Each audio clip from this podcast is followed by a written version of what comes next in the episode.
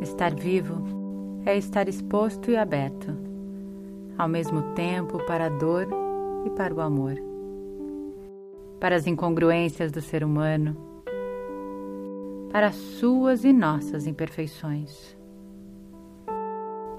Sair da fantasia e encarar que estamos todos numa jornada em direção ao crescimento. Qual o destino dessa jornada? Cada um tem um destino diferente. Como é perceber que nós nos movemos na mesma direção, mas por caminhos distintos? Ou será que o caminho é o mesmo, mas ao longo do tempo fomos lentamente nos afastando para alcançar portas separadas? Quem nos acompanha é escolhido por nós ou apenas mais um peregrino em sua caminhada particular? Ou apenas alguém que fica um tempo, deixa algo, leva algo e segue adiante?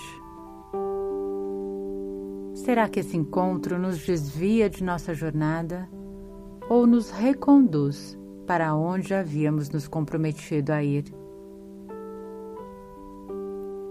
Basta questionarmos o propósito desse momento para aliviar a dor de mais um desencontro.